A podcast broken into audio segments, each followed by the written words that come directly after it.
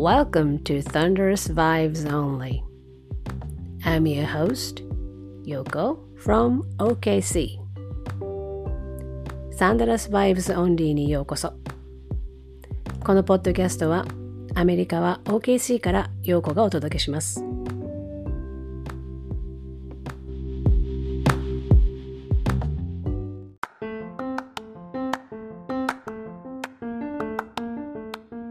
皆さん、こんにちは。お久しぶりです。すっかりですね、えー、ポッドキャストを続けたいと言いながら放置になってしまって、えー、最後に、え、収録してからもう、えー、2ヶ月経っちゃいましたね。で、2021年も終わりまして、2022年、新しい年がやってきてしまいましたが、えー、明けましておめでとうございます。どうぞ今年もよろしくお願いします。えーと、私のですね、新年の目標は、まあ当然なんですけれども、もう少しこのポッドキャストをまめに続けることです。であとはですね、できれば、えー、またもそちらも同じように放置になってますけれども、ブログの方ももう少ししっかりと書いていきたいなというふうに思っています。ただね、えー、皆さんあのご存知の方もいるかと思うんですけれども、えー、私は、えー、昨シーズンからですね。NBA ジャパンさんの方にそうですね。それで言うとちょうど、えーと、11月にはですねネブラスカまで行って、えーと、日本人の大学のね日本あのネブラスカ大で、えー、バスケットボール選手として今頑張っている富永啓生選手の、えー、取材に行ったりとかですね。でそれでそこでインタビューをさせていただいてその記事を書いたりっていうこともしていたりですね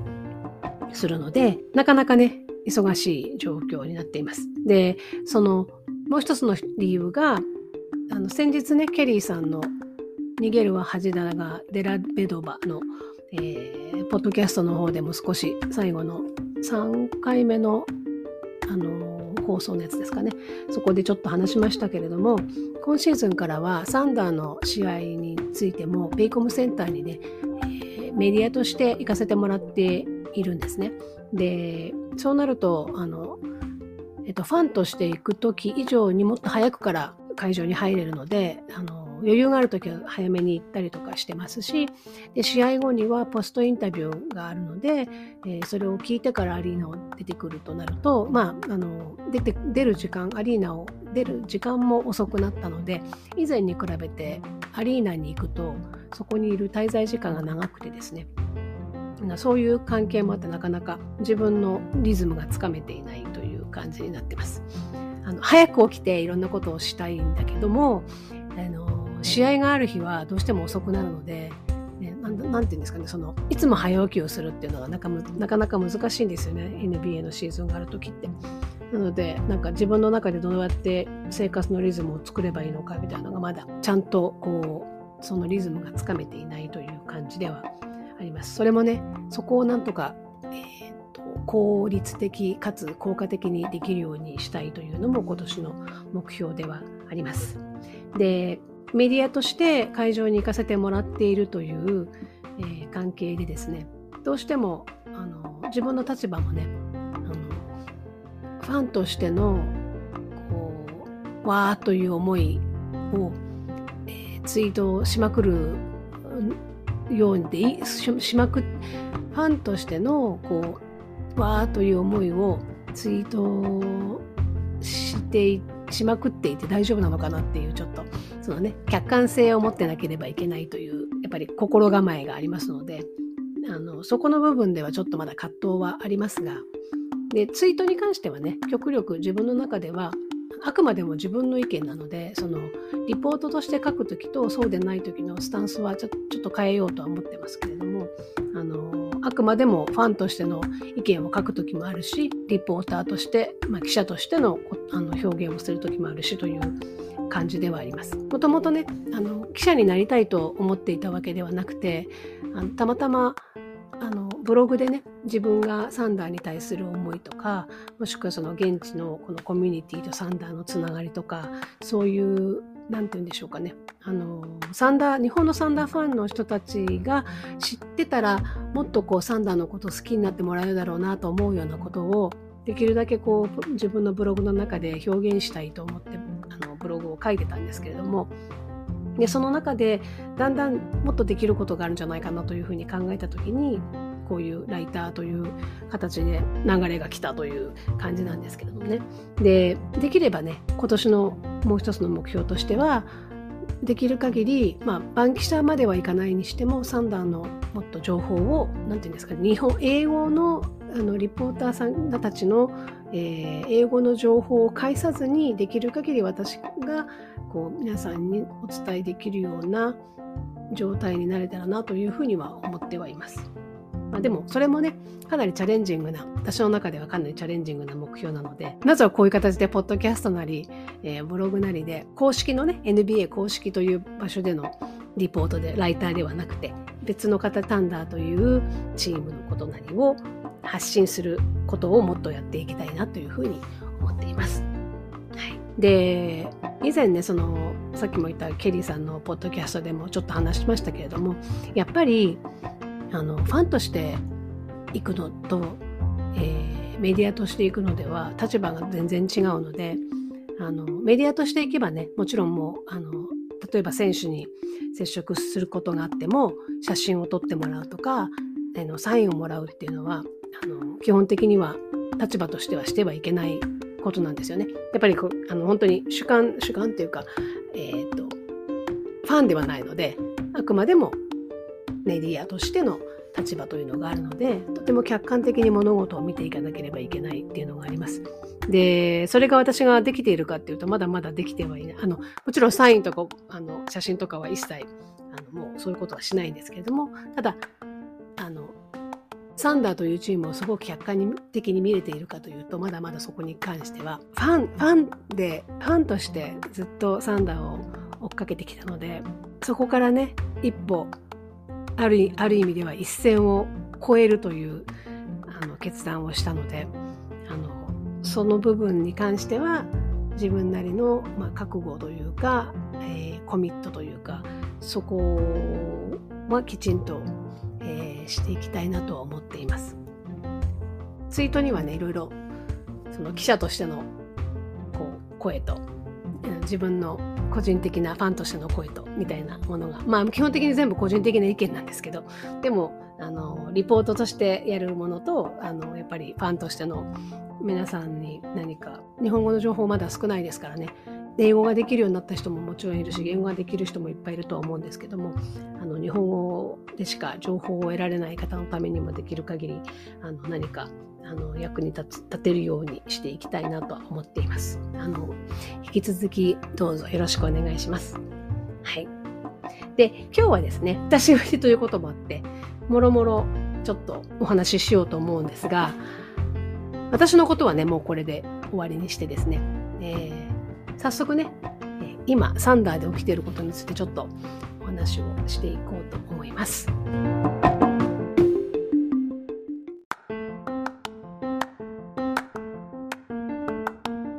では続いてですね、えー、サンダーのね、ここ最近の情報をね、ちょっとお伝えするサンダラスニュースのコーナーに入りたいと思います。とまずは、ね、えー、大事なお話がね、えー、この間の、まあ、こっち現地のですけどね、日付は。1月2日にね、えー、2日のダラス戦で、えー、ジョシュ・ギリーが、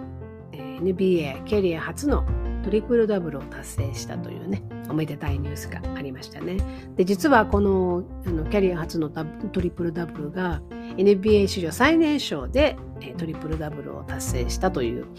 ことになりました。で、それ前は、えー、昨シーズンラメロボールが19歳と140日っていう、えー、時にトリプルダブルを取ってたんですけども、今回は、えー、ジョシュ・ギリーが19歳と84日でリプダトリプルダブルを達成して、えー、記録を塗り替えたということになりました。えー、ギディはね、本当にすごい、すごいなと感心しています。で実はこの、この辺ツイートもしましたけれども、以前ね、クリッパーズの時だったと思うんですけれども、あと1点でトリプルダブルっていう時があって、その時に多分バンキシャさんたちもみんなね、えー、そのツイート、もうトリプルダブル達成っていうツイートを下書きに用意しておいて、あとはクリックするだけだったと思うんですが、私も同様にですね、えー、クリックすればいい状態にしてたんですけれども、最後の最後ね、彼は分かっていて、えー、1点取りたくて1点取りたくてで、ね、普段だったらしないような、えー、ショットをいっぱい打って、えー、ミスばっかりしていたっていう時がありましたけれども、で結局はトリプルダブル取れずに終わったっていうね。でもそこからね、無事に2週間ぐらいですかね。2週間ちょっとですかね。そのぐらいで、えー、トリプルダブル達成ということで。いや、ほんとね、すごいなと思いますよ、彼は。なかなかね。で、勝てなかったのでね、試合にはね。なので、その試合の後には、いや、個人のスタッツよりも勝利の方が、みたいなことを言ってましたけれども、それでもね、本当にすごいなと思います。で、さらにね、そのジョシュ・ギディー、12月の月間最優秀新人賞にも選ばれてますね。 Western Conference はですね。で、彼はその前の、えー、なんか先月というか、まあ正確に言うと10月、11月のこう合同みたいな形ですけれども、その時の、えー、 Western Conference の月間最優秀新人賞にも選ばれているので、今シーズンね、2ヶ月連続で彼が、えー、最優秀新人賞を取っています。これもね、すごいことだと思うんですよね。あのちなみにその時、その時というか今回ね、この期間、今月の、今月12月のスタッツは、えー、11.8得点、7.1リバウンド、6.7アシストで、ルーキー・オブ・ザ・マンスに選ばれています。東はね、今回は、あの、ワグナーですよね。これ、前も少しどこかで言いましたけれども、えーと、ウェスタンカンファレンスよりもイースタンカンファレンスの方が新人のあの優秀な新人が多いんですよね。でなので、えー、そういう意味でいくとイースタンカンファレンスサイドはなかなかその新人賞を取るのがあの競争が激しいと思うんですけれどもウェスタンカンファレンスはねもうなんかギリーが突出してあの絶好調な感じなのでこれしばらくね彼がもしかしたら新人賞を月間新人賞をウエスタンカンファレンス側で取っちゃうんじゃないかなという気がしないでもないです。安全衛生プロトコル入りした後に、えー、3試合ですかね試合出てなくて、えー、その試合明けだったのでなかなかねすごいなと思いますよね。ゲームを作らなきゃいけなかったっていうこともあってまあまあここで多分トリプルダブルを取るだろうなというあの予想をしてた人もかなりはいると思うんですが、無事にね、トリプルダブルを取ったということで、本当におめでとうございます。素晴らしい。あの、ギリーね、あのちょっとね、最初の時は、彼をドラフトしてどうだったのかなみたいなことをよく言われてましたけど、いや、本当に彼の今後は楽しみですね。で、ちなみにですね、え、ー、今現在のギディのえー、と新人の中でのランキングはですねこれ得点で言うと8位ですけど今は彼はえー、っと31試合に出場して得点がえー、っと11点。平均ですね。11点でちょっとねあとスティールも1.0ですね。でこの不思議なのがやっぱりリバウンドですよね。リバウンドに関して言うと、えっ、ー、と、一番がエヴァン・モーブリなんですよね。まあまあ当然ですよね。次がスコッティ・バーンズで、で、その次になんとギディが来ちゃうわけですよね。このリバウンドの選手センスがね、パスのセンスもすごいですけど、リバウンドのセンスもいいっていう素晴らしいですよね。で、当然アシストに関して言うとギディがトップです。次に来るのが、えー、ケイド・カニンガムの5.3なんでねかなりあの引き離してのリードをしてますね。で得点はねあのまあまあなかなか難しいですね。決まる時と決まらない時の差が激しいので、まあ、ここは差がついて当然かなと思うんですけどまんべんなく取れるから、まあ、そういう部分ではジョシュ・ギディは非常に、えー、楽しみな選手ですよね。とにかくパスが、彼のパスを見るだけですごい楽しいなと思ってます。で、もう一つですと、今日のニュースですね。えー、トレード。サンダーのトレードの話は、まあしばらくないかなと思ってたら、トレードのニュースがあって、サンダーがジャズからミーエ・オニというね、2019年のドラフト全体58指名の24歳、NBA3 年目のウィングですけども、その彼を、と、あとは2028年のドラフト2巡目指名権を獲得。で、ジャズはその鬼を出すことによってロスターが書くということで、そのサラリーダンプのために2巡目の指名権をサンダーに出して。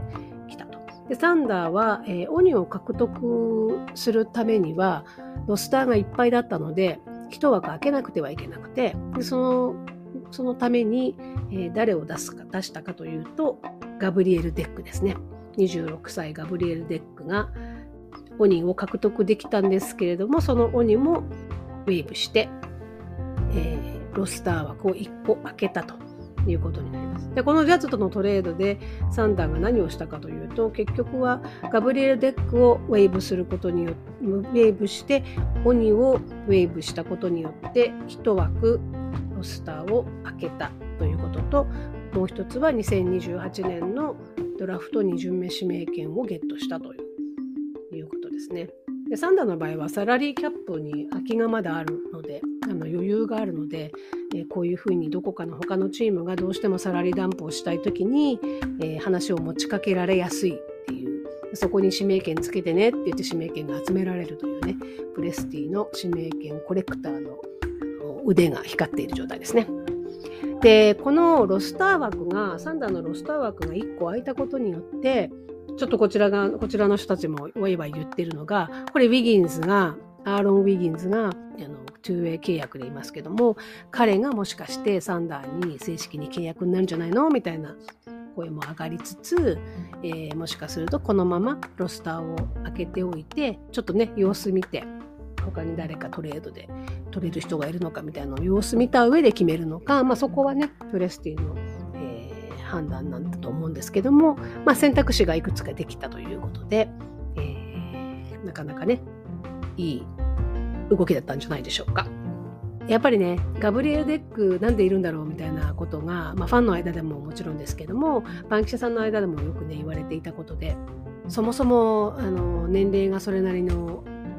あの年齢で、まあ、サンダーの中では、まあ、ちょっと上の方の年齢でなんでこのタイミングであのこのタイミングっていうのはあの再建に入る若手を育てて再建に入るっていうタイミングで彼があのサンダーに来たのかってところは非常に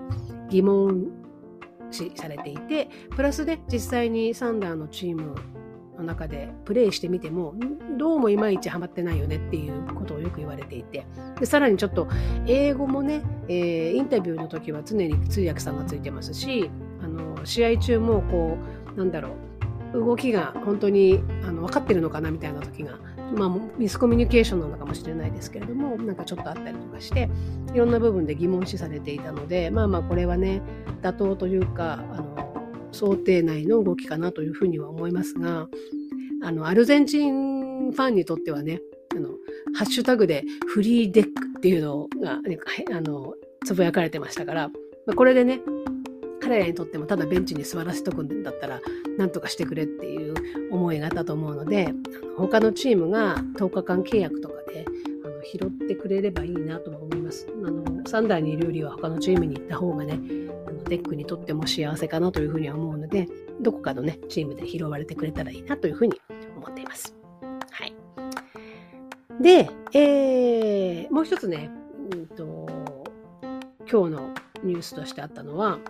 あの月間最優秀選手賞っていうのも毎月ねあの月の頭にその前の月の、あの選手賞とかコーチ賞とかが発表されますけど、えー、シェイがね実はその12月の月間最優秀選手賞の候補者になってたんですよね。候補にその中の候補に上がっていて実際に選ばれてるのはあのウエスタンカンファレンスですね。で実際に選ばれたのは、えー、デュタージャズのドノバン・ミッチェルなんですけどもそのね他の候補者の名前がねステフィン・カリーとレブロン・ジェームスですからね。あのその中にシェイが入ってるっていうのがなかなかなかなかですよね。サンダーファンにとっては非常にねあの嬉しいニュースですしプラスねなんかジョッシュが2ヶ月連続であのルーキー・オブ・ザ・マウスを取ってでシェイがそういう形で月間最優秀選手賞は取れてないですけどもその候補者として名前が上がったっていうだけでもなんかねこれから先のサンダーに夢が持てるなというねあのそんなあの火曜日になりましたね。ちなみにですが今は誰がプロトコル入りしてるんですかね。ちょっと確認してみましょう。明日の、えー、1月5日水曜日の、えー、午後7時から、現地こちらですね、えー、ミネソタ・ティンバーウルブス戦がありますけれども、そこに出れないとされているのは、ロビンソン・アール、左膝がね、痛いという銅とだけになってますね。まあ、あと、あのクレチも出れない、まあ、G リーグでね怪我してるんで出れないですけれどもあれシェイが出れないっていう話になってたのはどうなったんですかね？なんかシェイがプロトコルプロトコル入りしたっていうのが入ってましたけどクリアになったんですかね？あクリアになってますね。明日の試合に出れないのは JRE とドートとクレッチだけということのようですね。ってことはかなりみんな戻ってくるっていうことですね。まあ、10日間契約の人もそろそろ10日間が経っちゃう時期に来ちゃうと思うのでまあまあまあでもある程度本来のメンバーが見れるという感じではありますね。よかったよかった。それは本当によかったです。一個気になるのはちょっと明日もお休みになる可能性の高いドートなんですけど逆に最近なんかしあのスランプっぽくなってきているのがあのちょっと気になるところではありますよね。まあいい感じにね今ここで休んでもらってまたあの次の試合で、まあ、次の試合でというか戻ってきた時には本来のというかねいつもの感じで、えー、思い切って決められるようになるというかねあのポストにね攻め込んでいった時逆にまあオフェンスオフェンシブファウルを取られたりとかもしくは決めきれられ決めきれなくてもファウルをもらえないみたいな形のものが多いんでね。なんかちょっと3も外れるけれども中も取れないっていう状況になってるのが気になるところではあるしあとはね現地現地とこっちのポッドキャストの中で言われてるのはドートの守りが何て言うんだろう。誰に対してもきっちり守れるわけではないみたいなことをね気にしてる人がいましたけど、まあ、彼は番記者というよりはポッドキャストポッドキャスターですけどね。なんかそういう話もちょっとありで、えー、ドートについては安定はしてる選手だと思うので心配はしてないんですけどあのなんていうんだろう本当に心配はしてるわけではないし、えー、彼がコアのメンバーにならないっていうことはないとは思ってるんですけどちょっとねここのところの感じは気になるところではあります。はい。ということでですね、えー、オクラホマシティサンダーの今日の、今日っていうのは1月4日の午後なんですが、この段階での成績は今13勝23敗ですね。で、ウエスタンカンファレンスでいうと、えー、13位、下から、えー、3つ目になってますね。えーと、下にいるのはペリカンズとロケッツ。で、リーグになると、これが30チーム中26位。下には、えー、ペリカンズとロケッツ以外にピストンズとマジックがいます。で、もうピストンズとマジックとの差がね、大きいんでね、ここは、ここに、まあ、変な話、追いつくって言い方はおかしいですけど、ここまでにあの成績悪くなるのはなかなか難しい感じがするので、えー、なんかなんとなくサンダーはなんかこの辺の位置にいるんじゃないかなっていう気がしますね。なんかそれがチームとというかまあ組織として、えー、ドラフト上位を取りたい組織としていいのかっていうとちょっと微妙かもしれないですけどもなかなかね何て言うんでしょうあのー、サンダーは誰が抜けてても誰が入っててもみんなねネクストマンアップメンタリティとかゼロゼロメンタリティとかあのとにかくそういう気持ちであの頑張ってしまうので負けそうな試合でも勝っちゃったりとかねで全て負けるとは限らないっていう感じのチームなのでちょっとねこのシーズン終わってみないとどんな風になるかわからないですよね。で見てる方としてはなんかとにかくね毎回誰かがハイライトみたいな感じになってるので楽しくはあるんですけれどもあの、今後の動きとして、まあ、もうすでに今日プレスティトレードで動きましたけどキャップスペースがあるからあのなんかそういうサラリーランプ系のちっちゃな動きがある可能性はあるしで噂されてるこう何て言うんですか？あのスーパースターをねこう取ってくるんじゃないかみたいな話は基本的に私はないと思ってるんですけど唯一なんかあるとするとケンリッチウィリアムズあたりをトレードで出すっていう可能性はあるかなと思います。で個人的にはあのケンリッチ大好きなので出してほしくないんですけどああいう選手がねやっぱりいてくれた方が若い子たちにとっては非常にあの成長のねためになるので残ってほしいんですけど人柄もねもちろんいいし残ってほしいけれども、まあ、ある意味ケンリッチぐらいしか他のチームが欲しいと思う選手がいないかなっていうそのもちろんシェイとかねギディとかドートとかっていうその辺は除外ですよね彼らはの3段にいなきゃいけないのでそうじゃなくてトレードしてしてもいいよという枠の中にいる選手で他のチームが欲しいと思う選手がどれだけいるかというとやっぱりケンリッチとムスカラさんぐらいしかいないんだと思うんですよね。でムスカラさんは本人が残りたいと言ってサンダーに残ってくれていてで多分サンダー側がなんかどうしてもっていうことがない限り彼を出すことは多分ないと思うんですね。マイク自体の意向が残りたいっていうことであれば、サンダーは無理に出すってことは多分しないとは思うんですね。で、ケンリッチは、どのぐらい本人がね、サンダーに残りたいって言ってるかは知らないですけど、まあ価値がね、彼はどこに行ってもすごく、なんだろう、有効な選手というか、なんだろう、ロールプレイヤーとしてすごいあの力を出す選手だと思うので、彼を、彼には価値がある。だから、そのそういう意味でいくと彼が出ることによってサンダーも勝ててしまうのでプレスティがケンリッチを出すっていうことはまあその可能性は否定はできないかなというふうに私は個人的には思っています。出してほしくないですけどね。何度も言いますけどね。はい、ということでですね、えー、そんなところがサンダーのここまでのところというかね、本当のところともっと細かいところをお話ししたかったところなんですが、もう2ヶ月ほったらかしちゃったんで、えっ、ー、と、現状の話で言うと、まあそんなところですね。で、えー、次のサンダーの試合は、明日、あの1月5日夜になります。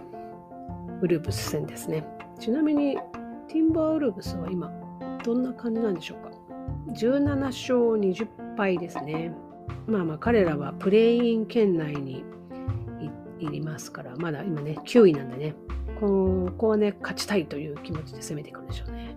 ということでね、えー、サンダーのニュースはここまでにしたいと思います。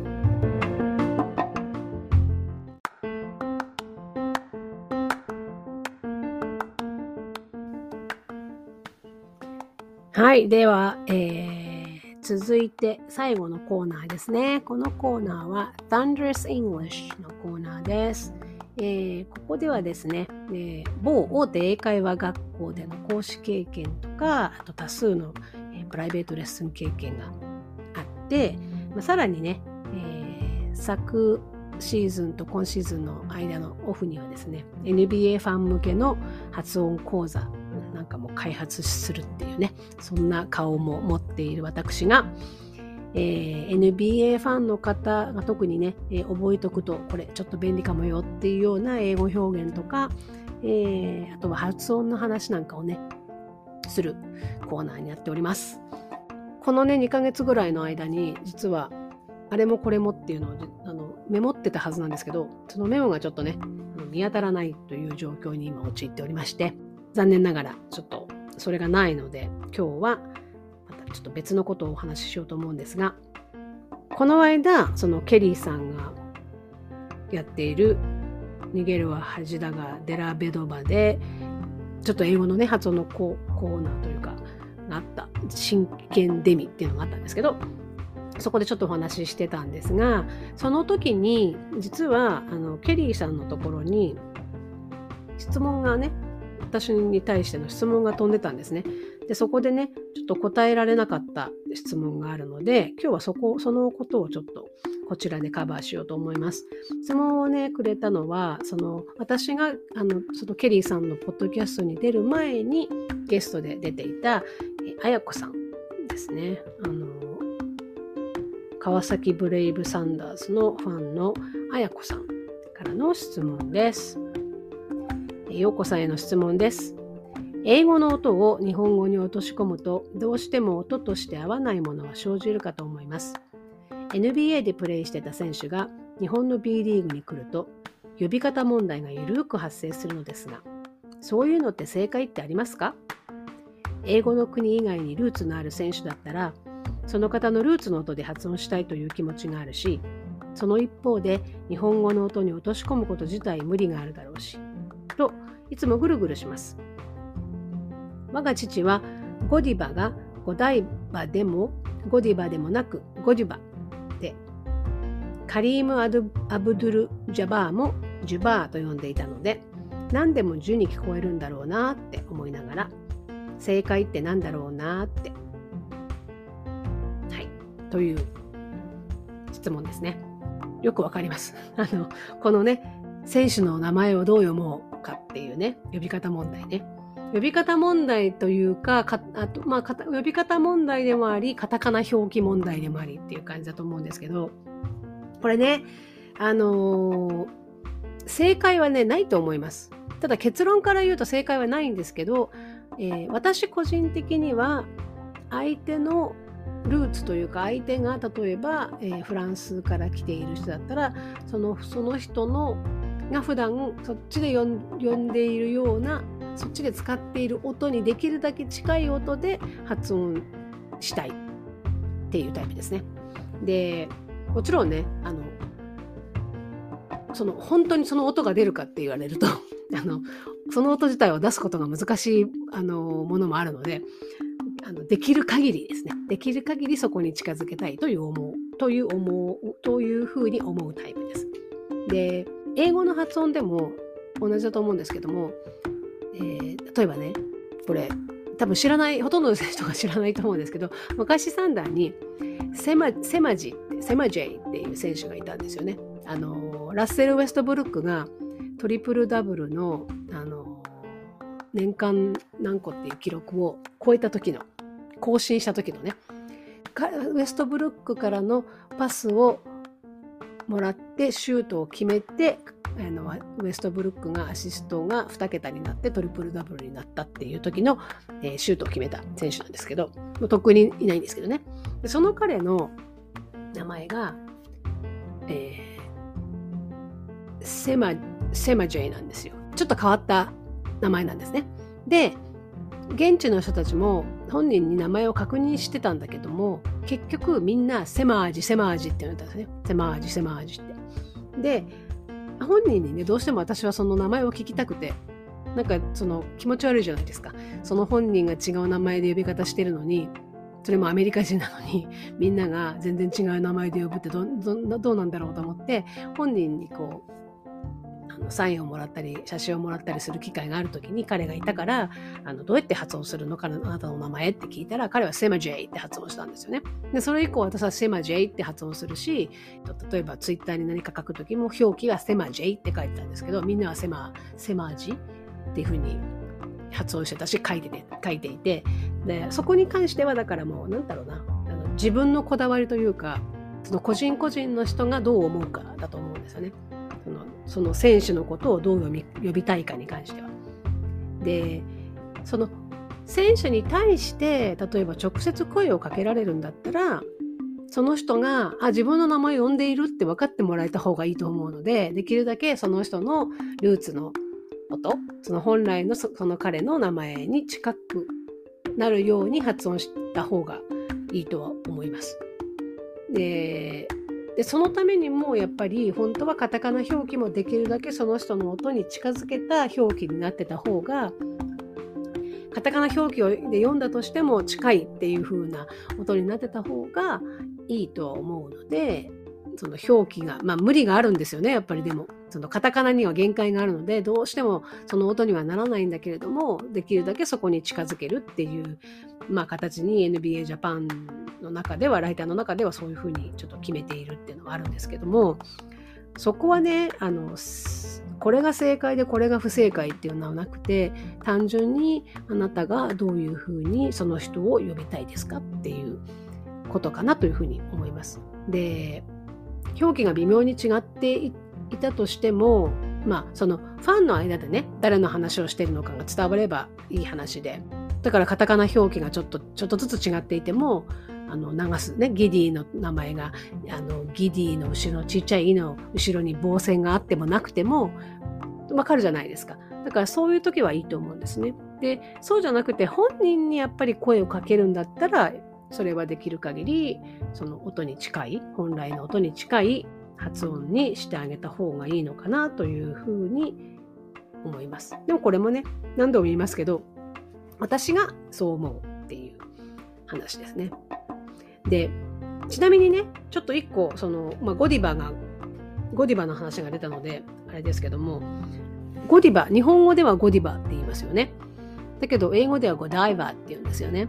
でこれも本来のこれ多分ベルギーですよね。ベルギ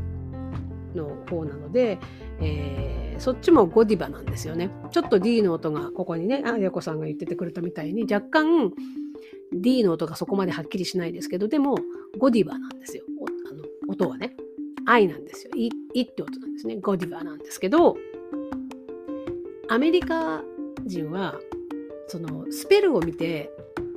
その音を判断するんですよね。そのルールがあるんで、発音コースの中でもちょっとやってるんですけど、そのその表記が、そのスペルがこう並んでいると、ここはこういうふうに読むだろうっていう、ある程度のルールがあるので、それに基づくと、ゴザイバになっちゃうんですね。ゴディバの D のところにある D の後ろの I が I っていう音に変わっちゃう。I ではなくて I になって、ゴダイバーっていうふうに発音しちゃうんですね。で、これはね、アメリカのアメリカ英語のルールとして1個あってなどこから来ちゃってるかというとこのねアメリカのその英語の発音の仕方の中にサイレント E とかマジック E って呼ばれるルールがあるんですね。でこれってどういうものかというとえっ、ー、とね単語で言った方が分かりやすいかな。えっ、ー、と例えばじゃあえっ、ー、と hope 希望の hope ですね。HOPE っていう音あのスペルがあると思うんですけど、スペルの単語があると思うんですが、このね、PE の E のところを取って、HOP だと、これ、HOP って発音するんですよね。HOP って発音するんです。わかります？全部の音を発音して、で、真ん中の O の部分は A となんで、HOP なんですよね。で、そこに P の後ろに E をつけると、どういうふうになるかっていうとその最後につけた E の音は読まずに P の前にある O をアルファベット読みそのままですね。アルファベットの名前のまま読む。つまり O あーではなくて O として読むっていうルールがあるんですね。つまり HO PE というふうに E が最後に来た時には hope hope と発音するんですね。で E がなければ hop hop E がつくと hope hope どっちも最後はで終わるんです。ただ、O の音が、あ、あ、あって音か、O、O って音かっていう感じなんですね。これちょっと O だと難しいかな。で、もう一個、もう一個言ってきますね。このルールは、えっとね、じゃあね、今度ね、切る。cut。CUT ですね。CUT の cut。で、これは CUT の場合だと、普通に真ん中の U っていう音は、あ、あって音なんですね。だから、cut。cut。そこにね、E を後ろに、T の後ろに E をつけると、この E をやっぱり読まないんだけれども、その T の前にあった、あ、あってさっき言ってた U の音が、アルファベットの名前のままになるんです。名前読みをするんですね。つまり、U って読むんですね。そうすると、cute に変わるんです。かってだったのが、cute に変わるんですね。そういうふうに、E を後ろにね、母音があって子音があって E が来るとそこの母音の前にあった子音の前にあった母音の音はあのアルファベットの名前通りに読むっていうルールがあるんですよ。でこういうルールがあるので例えばね他にどんなものがあるかっていうと game fake same とか例えば、えー、meme とかあと time line dime とかね。全部そうなんです。ね。あと huge とかね、mute とかその辺もそうなんですけど、みんな e がつくと、その前の音がアルファベットの名前の通りになるっていうルールがあって、で、これがあるがゆえに、アクセントがあるところの、なんだろうな、なんか子音に挟まれてて、母音、母音が子音に挟まれてる時に、さっきの五大話ですよね。五大話の場合も、音はね、母音はいくつもあるんですよ。5のとこの O もそうだし、die のとこの I もそうだし、最後に BA で、BA で、A がついてるんで、3つ母音はついてるんだけれども、ゴディバじゃなくて、ゴダイバって言いたくなっちゃうのは、あ、これって、サイレント E じゃないけど、ここに後ろに母音があるから、V の前か V の前のそのアクセントのあるところの I って音を E ではなくてアルファベットの名前読み,、ね、読み名前読みで I って発音しちゃった方がいいねっていうふうに思っちゃうってことですよね。ゴダイバーって言った方がいいねってそういうふうに頭でもうそそういうふうにこう働いちゃうというかなんて言うんですかねもうあんまり考えずにそういうふうに読むんだろうなっていうふうになっちゃうんですよね。彼らにとってみると。だから例えば、あの、IKEA もね、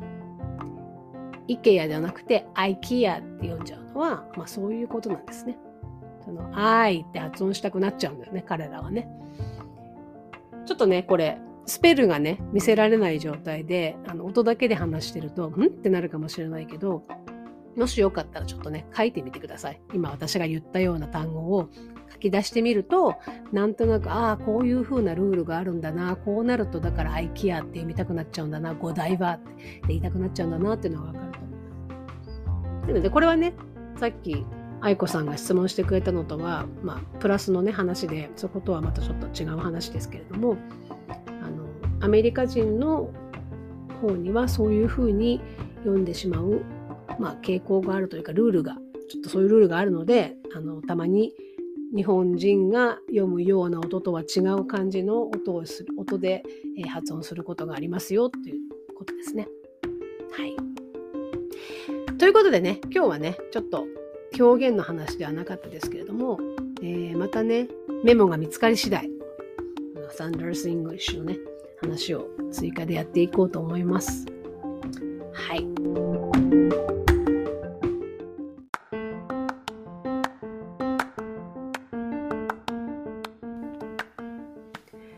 はい。ということでですね、えー、シーズン1エピソード4まだ、まだ4回目という感じですけども、えー、今日はここまでにしたいと思います。えー、っとですね、えー、これね、前回の最後にも言ってたんですけども、もっといろいろ話したいんですよ。もっといろいろ話したいですし、もっと、あのもっとっていうかネタはね、本当にいっぱいあるんです。いっぱいあるので、えー、ね、とにかくやりなさいって話ですよね。あのー、それが私の課題です。はい。でもね、これできれば、皆さんにね、なんか、こんなこと聞きたいとか、こんなこと話してほしいっていうのをやっぱりもらえるとね、とてもやりやすいので、あのー、ぜひ、えー、お便りをお待ちしております。えっ、ー、と、ハッシュタグで、えー、Thunderous Vibes Only、えー、ですね。サンダラスのスペル、わかるかなみんな。わかんないかな ?THUNDER、サンダーですね。サンダーのスペルの後にそのまま OUS つけます。サンダラス。V-I-B-E-S。Vibes だね。で、O-N-L-Y。Only。それを全部つけてくださいね。Thunderous Vibes Only その前にハッシュタグをつけて、えー、ツイートをしてもらうかもしくはメールをね送っていただければと思います。Thunderous Vibes これはオンリーつけないです。Thunderous Vibes で、アットマーク gmail.com という E メールアドレスもあるので、そちらの方に送っていただく。それもありです。もしくはね、これあれですよね。サイトにね、ポッドキャストを聞いているところから、えー、メッセージを送るとことも多分できると思うので、よかったら、えー、何らかの形でお便りをいただければ、その話にもお答えしたり、紹介したりしていきたいと思います。でね、えー、Thunderous English に関しては発音でもいいですし、この表現はっていう話でもいいですし、なんか英語の質問でも何でもいいですけども、それは、えー、ハッシュタグで Thunderous English ですね。Thunderous Vibes Only にくれてもいいですけれども、Thunderous English っていうのでハッシュタグをつけてもらって、えー、何か送っていただければ、えー、それもご紹介したりお答えしたりしようと思います。はい。もちろんね、サンダーのことでもいいですし、例えば、えー、アリーナね、アリーナで観戦する話とか、単純にね、現地観戦の話とか、何でもいいです。何か聞きたいことなんかがあったら、えー、遠慮なくメッセージを送っていただければなというふうに思います。はい。ではですね、えー、次はできるだけ早くまた、えー、ポッドキャストやりたいと思います。ではでは、Thank you for listening. Talk to you later. Bye bye.